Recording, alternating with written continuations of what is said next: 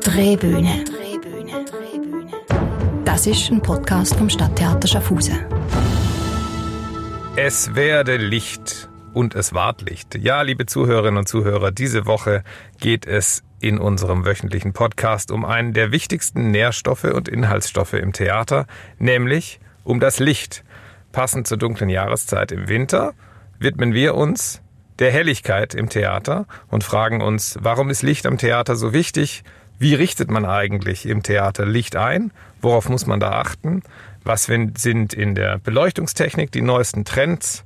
Und welche Aufführungen bei uns im Stadttheater Schaffhausen brauchen eigentlich die meisten Scheinwerfer? Dies und vieles mehr bespreche ich heute mit meinem heutigen Gast, einem Lichtprofi, der seit langen Jahren am Stadttheater arbeitet. Er stellt sich Ihnen kurz selbst vor. Mein Name ist Urs Amann. Ich bin Mitte 50 und arbeite schon seit etlichen Jahren hinter der Bühne im Stadttheater für Licht, Ton und Bauten und bin mitverantwortlich, dass die Vorstellungen zustande kommen. So, lieber Urs, bevor wir in das Thema unseres heutigen Podcasts einsteigen und beantworten, warum du, der du normalerweise ja nicht im Rampenlicht stehst, sondern für das Rampenlicht verantwortlich bist, eine ganz zentrale Figur bist ähm, in unserer Technik und äh, bei unseren Aufführungen, wollen wir dich erstmal ein bisschen näher kennenlernen. Dazu kommen wir zu unseren Gretchenfragen. Die Gretchenfragen. Zeitreise. Du kannst für einen Tag in die Haut einer wichtigen Person der Theatergeschichte schlüpfen. Wer möchtest du sein? Eigentlich möchte ich nicht trainieren schlüpfen, sondern mehr begleiten. Und zwar sind das zwei Personen. Eine, die noch lebt, mit, immer noch. Der eine ist ein Theaterplaner, der heißt Ernst Schultes und ist mitverantwortlich für viele Theater, die wir in der Schweiz kennen, für die Umbauten und Renovationen, die jetzt in den letzten Jahren stattgefunden haben. Und einfach ins begleiten können in diesen Ort, äh, in diesen Theater, das ist sehr spannend. Das Gleiche gilt auch für die zweite Person. Das wäre der Uli Rick, der Beleuchtungsdesigner ist, in St. Gallen lang geschafft hat und jetzt als freier Beleuchter in der ganzen Welt umgekurft und ihn zu begleiten an die Spielort, wo er da tätig ist, das wäre sicher spannend zu sehen. Ja unter anderem in Bayreuth, glaube ich, immer wieder an den, an den Richard Wagner Festspielen. Ja. Nächste Gretchenfrage. Was war die peinlichste, unglücklichste, vielleicht die dümmste Panne, die du je erlebt hast hinter der Bühne? Die weiß ich nicht es ist mehr so, dass ich ab und an so ein bisschen schwierige Albträume habe diesbezüglich, also wo man im Traum innen einrichtet und merkt, das Publikum wird schon lange sehen, aber man muss noch dieses und jenes einrichten und die Momente die findet eigentlich mehr bei mir beim Be Verarbeiten Nacht statt. Ah, das ist interessant. Man kennt ja Lampenfieber und solche, solche Träume von Schauspielern, die dann auf der Bühne sind, aber man vergisst gerne, dass diejenigen, die eigentlich dafür sorgen, dass die Schauspieler erst auftreten können, erst gute Bedingungen haben, dass diejenigen genauso mitfiebern und genauso live beteiligt sind und genauso wichtig sind. Andere Frage, Thema Mount Everest. Was war die bisher schwierigste Herausforderung, die du backstage bewältigen musstest? Auch das ist schwierig zu beantworten. Es sind eigentlich eher so kleine äh, Mount, Mount Everests und zwar immer dann, wenn eine Truppe kommt und man stellt auf, man richtet Licht und dann heißt so, wer geht jetzt auf die Leitern rauf? Wir haben eine relativ hohe Höhe mit dem Licht. Wer geht auf die Leitern rauf und richtet die Skiwerfer und dann einmal niemand mehr, nicht einmal der von der Truppe wird, dann sind es das einmal so die kleinen Momente, wo man sagt, ja, jetzt muss man halt selber sich überwinden. Das heißt, ähm, sowas, wo du dann gesagt hast, es, das geht gar nicht, das ist überhaupt nicht zu leisten, eine, eine, eine Herausforderung, äh, beleuchtungstechnisch äh, 17 Spots gleichzeitig bedienen oder sowas. Das, solche Fragen werden wahrscheinlich meistens im Vorfeld dann schon geklärt oder beantwortet. Ja, man schafft natürlich immer so ähm, wann ist was wirklich notwendig und man ist dann sehr kreativ halt im Moment, wo man dann merkt, ja, jetzt etwas ist gerade ein bisschen schwierig oder so, gibt es Alternativen, wo das gleich bedienen, das ist so äh, meistens der kreative Prozess, der dann halt stattfindet und so unlösbar ist es dann nicht, weil schlussendlich fürs Publikum kann man zeigen, wie man will, weil die sehen es zum ersten Mal, die wissen nicht, wie es müsste aussehen und ähm, man findet immer eigentlich eine gute Lösung, die dann akzeptabel ist für die meisten. Bevor wir näher auf die Situation im Stadttheater zu sprechen kommen, gehen wir ein bisschen zurück in der Geschichte und äh, stellen uns die Frage, was eigentlich ganz am Anfang im Theater mit dem Licht war. Seit wir das elektrische Licht haben, ist da gar nicht, ist, ist ja auch sehr viel passiert, aber gar nicht so viel. Aber wie war das eigentlich ganz am Anfang? Ich meine, ganz klar ist, Licht gibt es auf unserer Erde seit dem Urknall. Äh, ohne Licht kein Leben. Das lehrt die Biologie und die Evolutionsgeschichte. Aber wie ist das im Theater? Zum Beispiel in der Antike. Da gab es ja Aufführungen nur bei Tageslicht, da gab es ja gar keine Beleuchtung, aber trotzdem gab es Lichteffekte. Man hat mit Fackeln gearbeitet, man hat mit Feuer gearbeitet. Und wer meint, dass äh, innovatives Theaterlicht, spannendes Theaterlicht erst mit der Elektrizität Einzug gehalten hat ins Theater, der irrt sich. Ähm, man kann dabei Shakespeare nachschlagen. Wir haben einen kurzen Auszug für Sie vorbereitet, liebe Zuhörerinnen und Zuhörer aus der berühmten Balkonszene von Romeo und Julia. Sie müssen sich vergewissern, zu Shakespeares Zeiten wurde auch bei Tageslicht gespielt, aber hören Sie selbst. But soft, what light through yonder window breaks? It is the east, and Juliet is the sun. Arise, fair sun and kill the envious moon, who is already sick and pale with grief that thou, her maid, art far more fair than she. Das war die berühmte Balkonszene aus Shakespeares Romeo und Julia. But soft what light through yonder window breaks.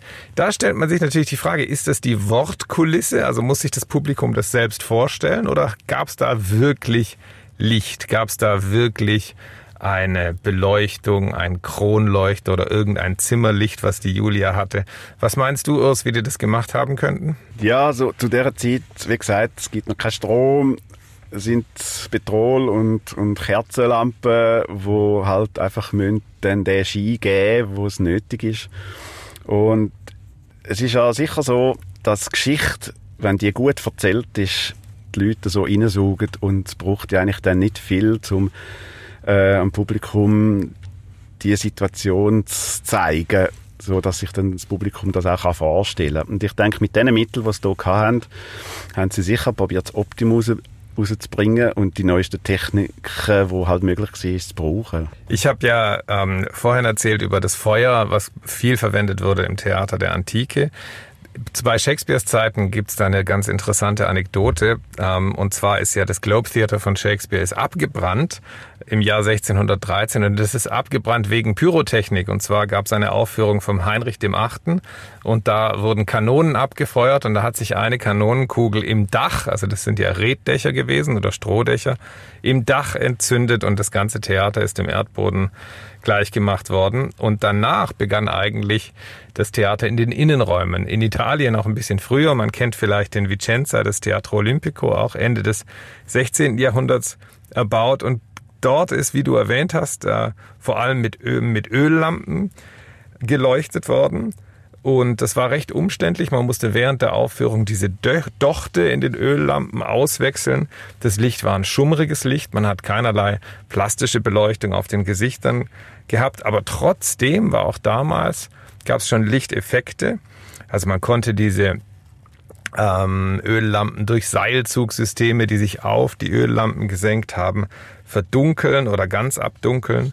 Und Kerzen werden natürlich viel eingesetzt, obwohl die eigentlich auch ähm, nur ein sehr, sehr schwaches Licht gegeben haben.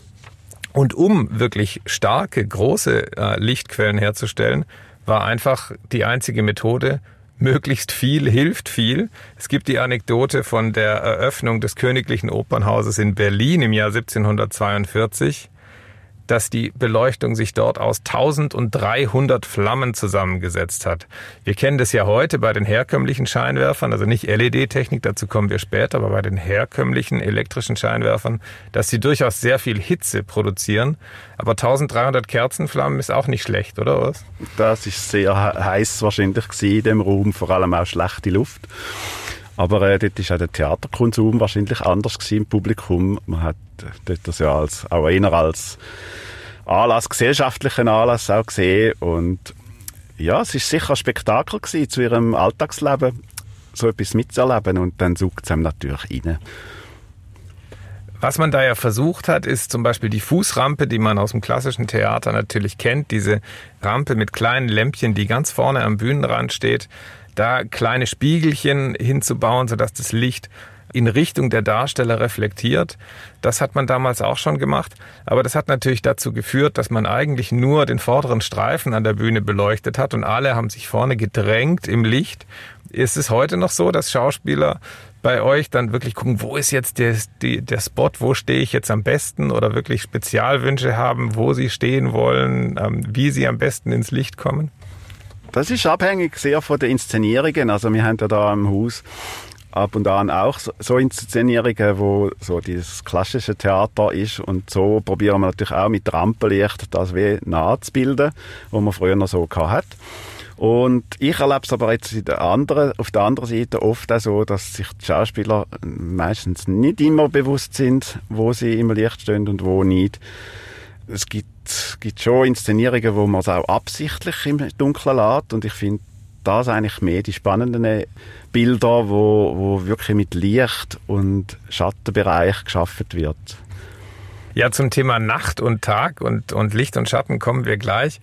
Wir gehen noch ein bisschen weiter in der, in der Geschichte von der Entwicklung vom Licht. Im 19. Jahrhundert wurde dann die Gasbeleuchtung eingeführt. Es war dann plötzlich möglich, ähm, auch farbiges Licht zu machen, indem man farbige Gläser vor Gasflammen gehalten hat.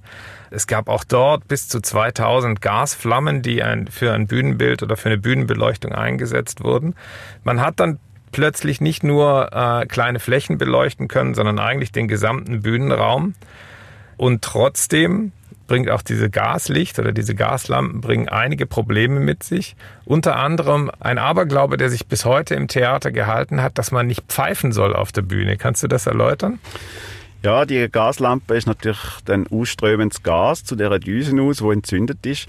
Und wenn natürlich so eine Gasflamme ausblasen worden ist durch irgendeinen Windstoß oder so, ist es so gewesen, dass natürlich dann nur das Gas ausströmt und das kennen wir alle von früher vom Gasherd.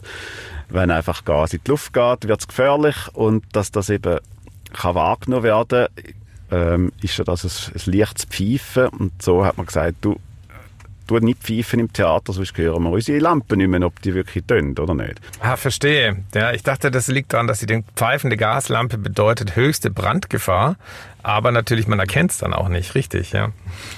Kommen wir zur Elektrizität. 1879 erfindet Thomas Edison die Glühlampe und äh, damit verändert sich eigentlich alles im Theater. Es verschwindet gleichzeitig mit den Gaslampen und den Kerzenlampen, verschwindet auch eigentlich diese ganze illusionistische Bühnenmalerei, weil man plötzlich Flächen und Räume beleuchten kann.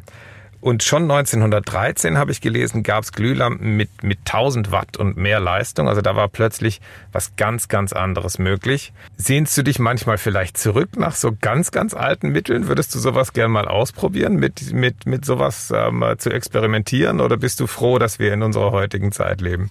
Eigentlich bin ich froh, dass wir schon in der heutigen Zeit leben, weil wir haben viel mehr Möglichkeiten. Es hat bei uns auf dem Estrich oben noch alte Skiwerfer, wo man das ein bisschen nah äh, wie das war. Also es sind riesige Lampenküsse, sehr heikle Lampen mit Wändeln drin und ein bisschen dran kommen, wenn es leuchtet, äh, führt schon zum Ausfall und so. Und es braucht unheimlich Platz für, für die Geräte äh, da bin ich eigentlich froh, dass wir heute neue Techniken haben, die auch viel vielseitiger sind.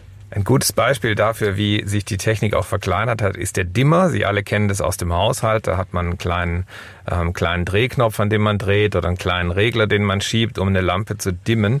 Der erste Dimmer nach der Elektrifizierung war der Salztopf. Und das hat so funktioniert, dass äh, es Lichtstellwerke gab mit Wasserwiderständen. Das heißt, die Durchflussmenge vom Strom, der die Lampe erreicht, wurde tatsächlich dadurch ähm, reguliert, dass die Elektroden ähm, äh, in Salzlösung getaucht wurden. Und je tiefer man die eingetaucht hat, desto weniger stark hat's geleuchtet. Also da gab's dann auf der Hinterbühne richtige Becken und Wannen, die dann von vielen Mitarbeitern bedient werden mussten, um ein langsames Einfaden oder Ausfaden, was ihr heute auf einem einfachen mechanischen Regler macht oder noch einfacher computergesteuert zu regeln. Ich kann mir vorstellen, dass es durchaus aufwendig war. Ja, man sieht, das Theater ist so ein Ort, wo neue Sachen ausprobiert werden, neue Techniken ausprobiert werden. Und man probiert wirklich Stimmungen mit neuesten Technologien zu schaffen. Und das ist auch heute so. Also, es wandert sich jetzt, also es ändert sich jetzt mittlerweile ein bisschen so mehr sogar, dass sie bis in die heimische Stube kommt. Wir haben die farbigen LED-Lampen, wo jeder seine selber äh, seine Bühne die kann inszenieren. Aber es ist natürlich spannend gesehen auf einer Bühne, wo es eben auch eine Szenensituation gibt rundherum wie mit dem Licht kann geschafft werden, vor allem mit den Farben. Das hat man früher natürlich eben weniger können. Aber eben heutzutage haben wir Farbfilter, sind bis 220 Farbfilter, die im, äh, im, im Handel sind. Davor brauchen wir etwa 20 regelmäßig äh, wo wir all die Farben, Farbtöne können darstellen und das hat sich jetzt mit der neuesten Technologie von der LED-Lichttechnik sogar so weit verändert, dass man das nicht mehr mal einfach statisch für einen Skiwerfer wählen, sondern dass man jetzt das auch während der Show kann ändern, ohne ein Problem zu haben. Also früher hat man wirklich noch äh, physisch vor jede Linse quasi einen blau, eine blaue Folie oder eine rote Folie oder eine grüne Folie heben müssen. Heute macht es der Scheinwerfer alles selbst. Und du hast es selbst angesprochen, es ist ja phänomenal, was sich dort durch die LED-Technik gerade in den letzten 10, 15 Jahren verändert hat. Ich kann mich erinnern, ähm, als ich meine ersten Praktika am Theater gemacht habe, da war der HMI Tageslichtscheinwerfer das allerneueste und allerspannendste, weil der einfach unglaublich lichtstark war. Heute gibt's diese Moving Lights, die computergesteuert überall hinleuchten können, auch alle möglichen Gobo-Effekte. Das sind so kleine einzelne Mini-Spots oder so Spots, wie man sie eher aus der Showbeleuchtung, aus der, aus der, aus der Popmusik oder so weiter kennt, einfach machen können und danach wieder flächig leuchten können. Ähm, besteht die Gefahr, dass man sich verzettelt, weil so viel möglich ist? Oder ist es ganz abhängig davon, was man überhaupt leuchten muss, was man beleuchten muss? Ja, Verzettelung ist da in dem Sinn, dass es Spielerei wird. Und das geht meistens auf Kosten von einer Bildqualität. Also ein Skiwerfer, der heute einfach halt die Möglichkeiten hat, der leuchtet anders als ein konventioneller Halogen-Skiwerfer. Und wenn einer subtil ein Bühnenbild gestaltet und eine Lichtgestaltung macht, dann kann das zum Teil schon ein bisschen störend sein. Also die HMI-Skiwerfer, die man jetzt vor zehn Jahren hauptsächlich gebraucht hat, wo hell und grelles Licht gibt, gibt eine gewisse äh, wunderbare Qualität, aber es kann natürlich dann auch für gewisse Stimmungen eigentlich wie kontraproduktiv sein. Und das ist eine Sache von der Bühnengestaltung, von, von der Inszenierung, was gefragt ist. Es ist natürlich immer so, man schafft eine fremde Welt auf der Bühne wenn man es schafft, mit dem Licht und in Inszenierung die Leute so reinzuzugen, dass sie den ganzen Raum vergessen rundherum, dann hat man viel erreicht. Aber es ist sehr abhängig von den Mitteln, die man wählt. Ja, ich denke, dass es ja auch ganz unterschiedlich ist, was du für eine Theaterform hast, die du beleuchtest. Also wenn du eine, eine Show hast, eine, eine, eine musikalische Show, äh, die auch einfach auf starke Lichteffekte setzt, dann wirst du die sicherlich anders beleuchten müssen als ein intimes Kammerspiel, wo man einfach zuhören muss und auch eine gewisse Ruhe braucht vom Licht her. Oder Tanztheater, wo der Körper möglichst plastisch erscheinen muss. Ähm, was sind da die wichtigsten Unterschiede? Im Theater haben wir mehr so ein statisches Licht, wo einfach die Stimmung von der Szene hilft zu stützen und, und die Leute so dorthin führt, wo das auch soll stattfinden. Im Showlicht ist es meistens oft so, dass eigentlich ähm, das Licht vielleicht noch mal die Show ein bisschen rausreißen. Also ich sehe das dauernd am Fernsehen, äh, die, die Shows, die so wo populär sind, dass dort das Licht eigentlich viel mehr ähm, den Fokus auf sich zieht als die Qualität von der Kunst, die gezeigt wird. Äh, Finde ich ein bisschen schade. Und was natürlich wichtig ist, jetzt zum Beispiel beim Tanz, ist äh, das Licht sehr maßgebend, dass man eben auch die Tänzer, die sonst eigentlich ja kein Bühnenbild haben, mehr kann eigentlich aus dem Raum raus zeichnen. Und dort spielt das Licht und die Lichtführung ganz eine andere Rolle, eine viel wichtigere Rolle. Da arbeitet ihr sehr viel mit Gassenstativen. Das heißt, es wird nicht nur frontal äh, aus dem Zuschauerraum oder von der Portalbrücke, also vom oberhalb vom Guckkasten des Theater, äh, geleuchtet, sondern vor allem auch von der Seite. Das sind also äh, Scheinwerfer, die äh, wirklich auf der Höhe der, Sche der, der, der äh, Tänzer stehen. Ähm, und das bringt dann wahrscheinlich einfach eine plastischere Beleuchtung mit sich oder ein plastisches Gefühl, dass man die Muskeln sieht, dass man die Bewegungen sieht. Es ist so, dass beim Tanz eigentlich eben Figuren mehr zum Schweben kommen, wenn man die seitlich beleuchtet. Dann gibt es die Kontur um die Figur, also um die herum. Wenn man das nur von vorne beleuchtet, dann hat man zwar, man sieht zwar dann alles, aber es wird viel stumpfer, viel flacher.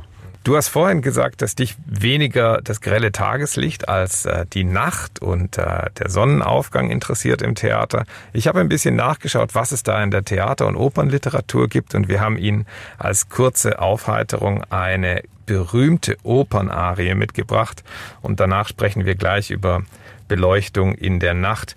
Die Rede ist von der Arie Nessun Dorma aus der Oper Turandot von Giacomo Puccini. Wenn Sie es hören, werden Sie es erkennen.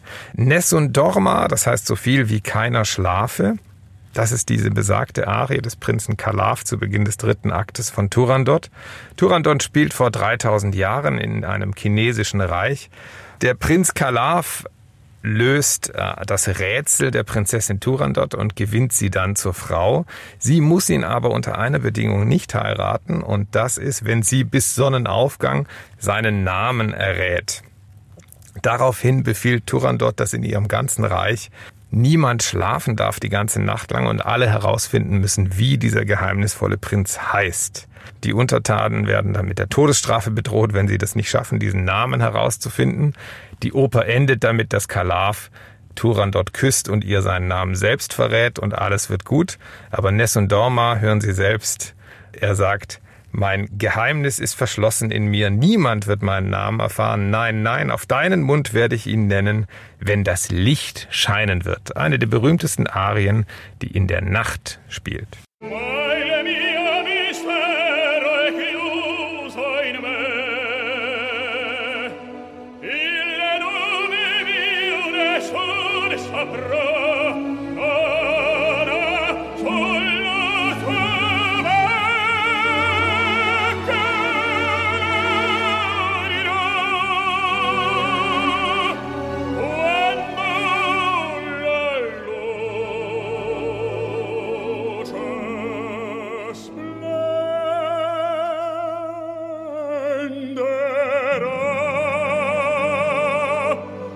Das war Jonas Kaufmann, einer der weltbesten Tenöre unserer Zeit mit einem Auszug aus Nessun Dorma von Giacomo Puccinis Turandot. Urs, eine Oper, die die ganze Zeit in der Nacht spielt, ist schwer zu leuchten, oder? Wie würdest du damit umgehen? Ja, vor allem, wenn man dann also prominente Sänger hat, dann stellt sich natürlich die Frage, wenn wir jetzt den Sänger zeigen als Verkaufselement oder wenn wir wirklich, sind wir so mutig und ähm, machen wir wirklich die Szene im Dunkeln, also im Schummerlicht und so. Und ich denke, dort stellt sich schon eine schwierige Herausforderung für die Beleuchtung und die Inszenierung, aber die kann man gut lösen, eigentlich.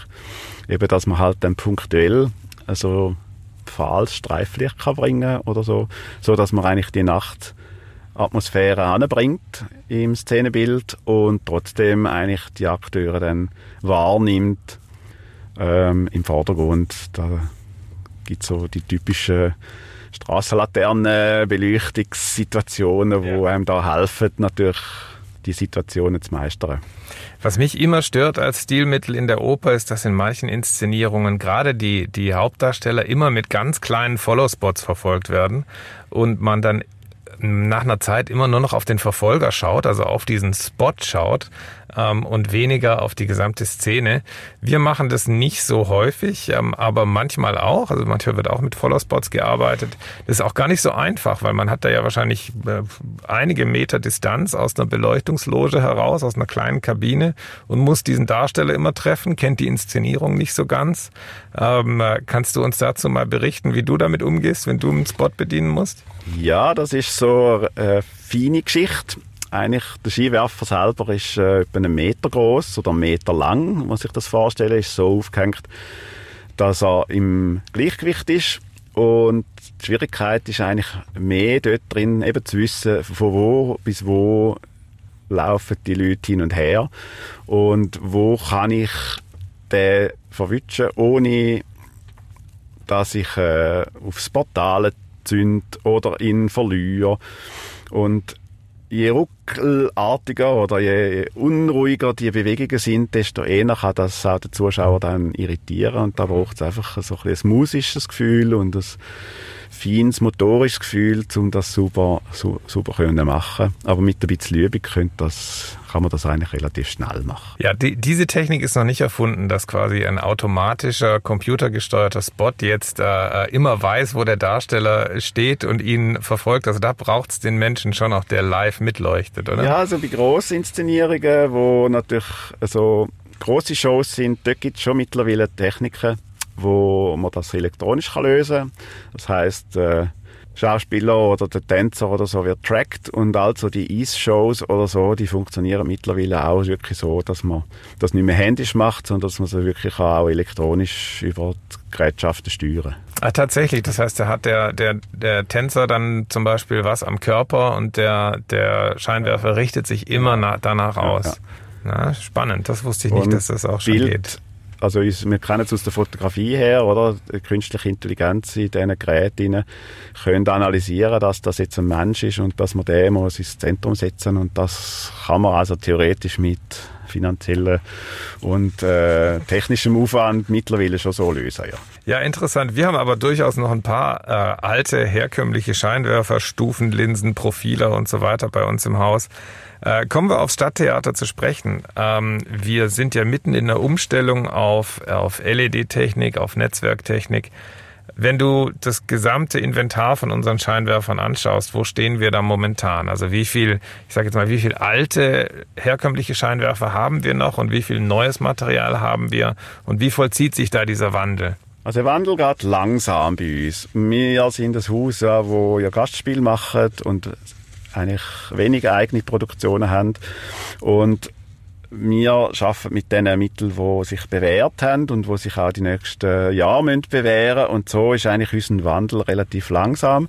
Das heißt, wir haben jetzt äh, von unseren gut äh, 80 Skiwerfer, die also mehr oder weniger fix positioniert sind und etwa 50 oder so von einmal im Einsatz sind, sind jetzt etwa 20 schon ersetzt mit LED. Ähm, wir haben die so bewusst gewählt, weil wir eben müssen, können die Farbwechsel ähm, einfacher machen an gewisse Positionen. Wir sind natürlich dran, weiter einfach zu erneuern, weil äh, Gesetze, wo langsam vorschreiben, dass man eben muss Strom sparen und so, äh, geben eigentlich so ein bisschen den Weg vor, wenn die Umrüstungen anfangen zu passieren. Was wir jetzt sicher gemacht haben, ist der Saal, Saalbeleuchtung, wo wir jetzt ersetzt haben, weil dort hat es jetzt auch geheißen, man kommt die Lampen nicht mehr über äh, auf legalem Weg und man könnte dort auch wirklich Energie sparen und jetzt ist eigentlich der grösste Umbau auf LED-Technik ist der Saal gewesen, das, äh, wo man am ehesten sieht als Zuschauer.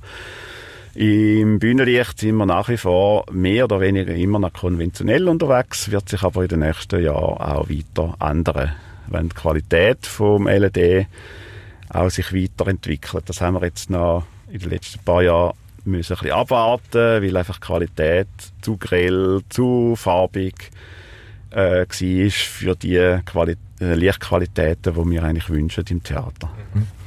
Ja, gerade die Dimmbarkeit war ja lange ein Problem bei diesen, bei diesen klassischen äh, LED-Lampen. Und gerade in der Saalbeleuchtung ist es ja wichtig, dass man den Saal, bevor eine Vorstellung beginnt, langsam runterfahren kann und auch wenn eine Vorstellung vorbei ist, nicht sofort das Saallicht in 100 Prozent reinfährt. Und da habt ihr relativ lange noch auf der alten Technologie gewartet, richtigerweise, bis dann das Neue zur Verfügung stand. Was bewirkt es für euch in der Arbeit, wenn ihr jetzt eine Aufführung einleuchtet, wenn ihr eine, eine ähm, Aufführung vorbereitet? Ist es einfacher, mit der LED-Technik zu arbeiten ähm, oder hat sich da spürt ihr da keine Auswirkungen? Also müsst ihr weniger auf Leitern steigen zum Beispiel als, äh, als noch vor fünf Jahren? Die Arbeit bleibt eigentlich gleich. Der Skiwerfer muss gerichtet sein, muss dort hinzünden, wo man wünscht.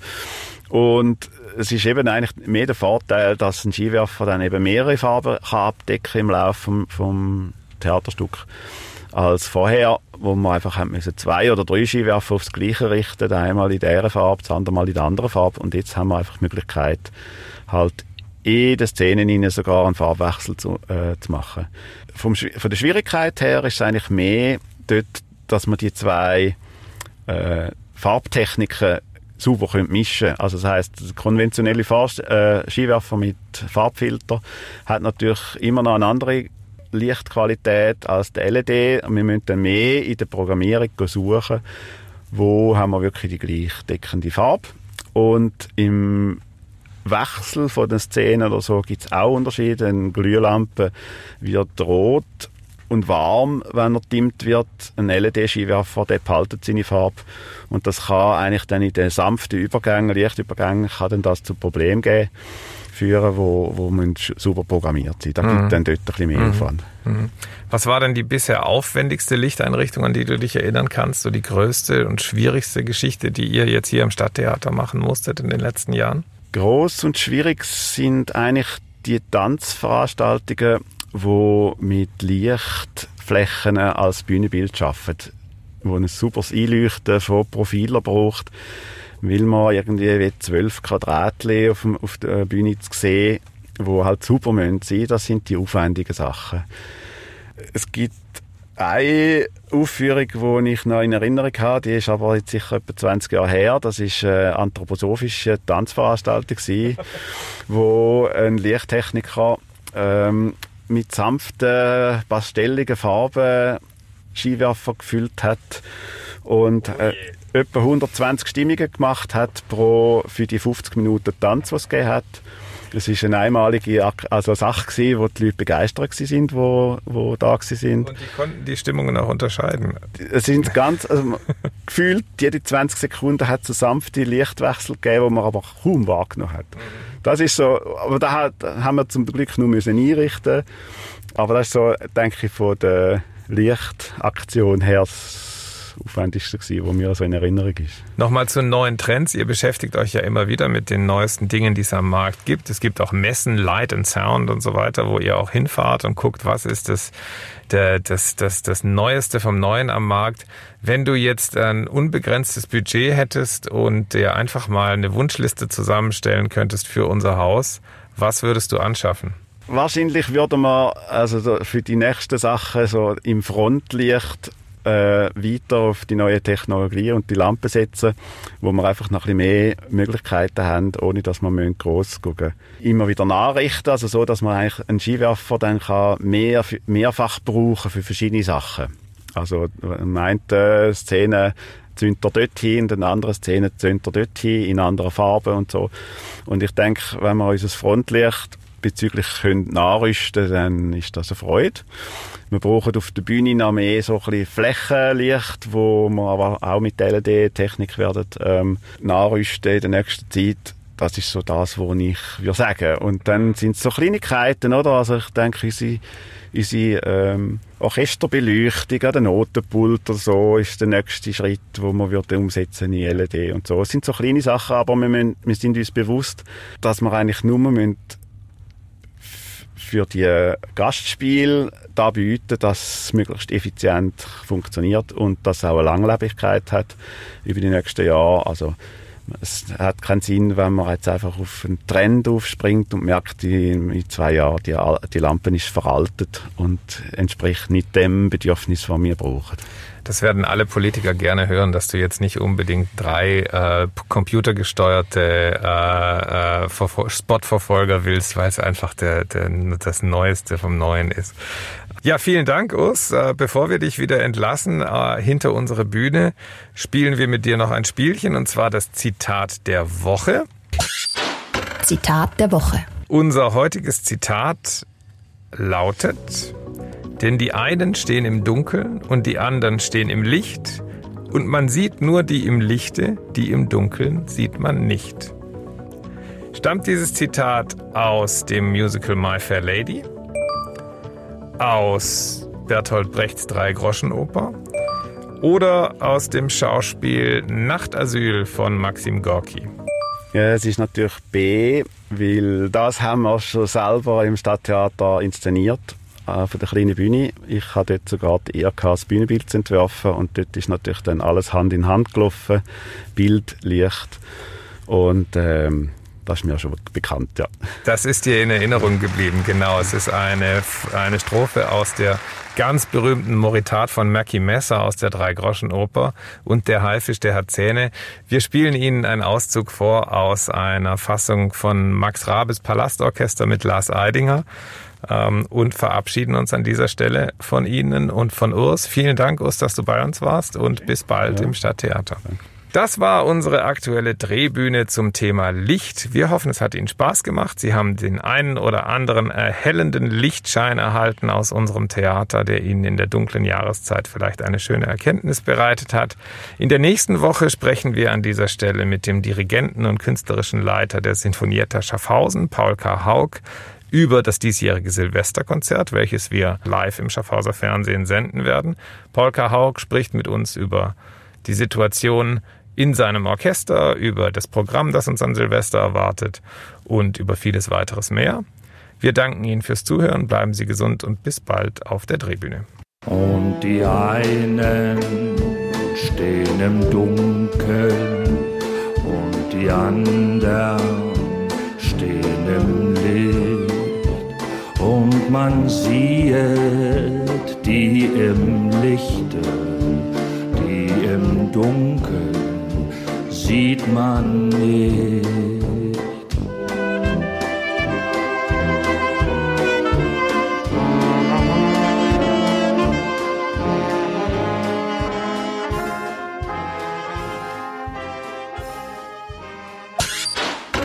Drehbühne.